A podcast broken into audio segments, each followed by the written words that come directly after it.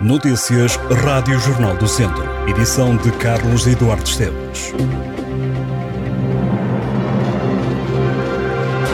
A comunidade intermunicipal Viseu de Lafões quer a requalificação urgente do antigo IP5 e a isenção das portagens na A25 até à conclusão da intervenção que exigem.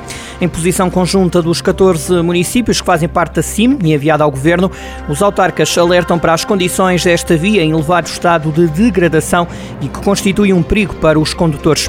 Razões que para os autarcas são mais do que justificadas para uma intervenção urgente neste eixo rodoviário que foi construído na década de 80 e que desde a construção da A25 ficou abandonada a sua manutenção. Desde a construção na década de 80 do século passado, o itinerário número 5 IP5 entre Aveiro e Vilar Formoso rapidamente se transformou num dos principais eixos rodoviários de Portugal a via ficou conhecida como Estrada da Morte devido ao elevado número de acidentes que ali se verificavam e foi substituída pela A25. Mas muitos condutores utilizam o antigo troço para aceder às localidades e para fugir ao pagamento das portagens. Também o Presidente da Câmara de Viseu e Presidente da CIM, Fernando Ruas, tinha já alertado para o piso inconcebível, que já não vê pavimentação há anos. Desde o início do ano, de acordo com os dados das autoridades, já ali se registaram 20 acidentes que provocaram duas dezenas de feridos e um morto.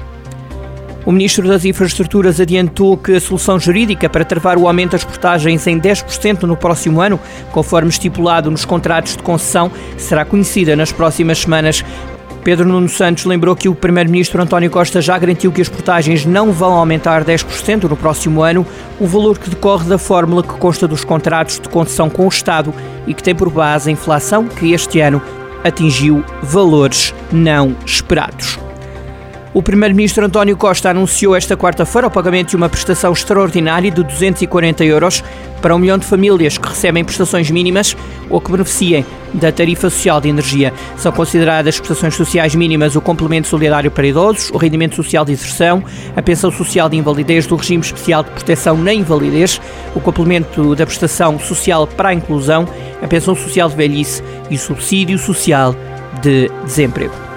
O Académico Viseu recebe esta quinta-feira à noite o Tondela em jogo a passagem aos quartos de final da Taça da Liga. Ao Académico basta um empate, com ou sem golos.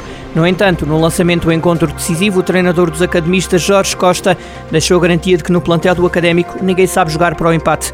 Sobre o Tondela, Jorge Costa destacou uma equipa muito bem organizada que sabe bem o que quer. O técnico de 51 anos referiu-se há algumas semanas ao estado relevado do Fontelo e alertou para o facto de se chover em dias de jogo, poderá não haver condições para o jogo acontecer.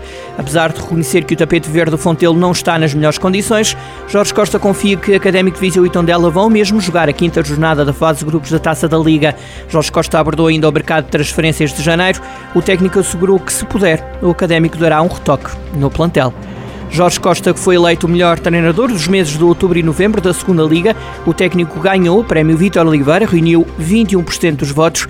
Com Jorge Costa, o académico perdeu apenas um jogo, está a 13 jogos invicto. Os academistas ganharam 4 jogos e empataram outros dois na segunda Liga. Em 18 pontos possíveis, o académico ganhou 14, está atualmente em sexto lugar com 20 pontos. Também André Clovis foi eleito o melhor avançado da segunda Liga. O jogador brasileiro marcou nos seis jogos que o Académico fez na segunda Liga entre outubro e novembro. No total, Clovis marcou oito golos nas seis partidas. Os alunos gostam cada vez menos da escola e acham que as matérias dadas nas aulas são aborrecidas e difíceis. Esta é uma das conclusões de um estudo divulgado sobre os estilos de vida dos adolescentes em Portugal. O gosto pela escola diminuiu entre os alunos do 6, 8 e 10 anos, que consideram que a matéria dada nas aulas é demasiado aborrecida e difícil. Mais de metade dos alunos dizem sentir-se também pressionados pelos próprios pais para ter boas notas. O estudo abordou também temas relacionados com a educação sexual.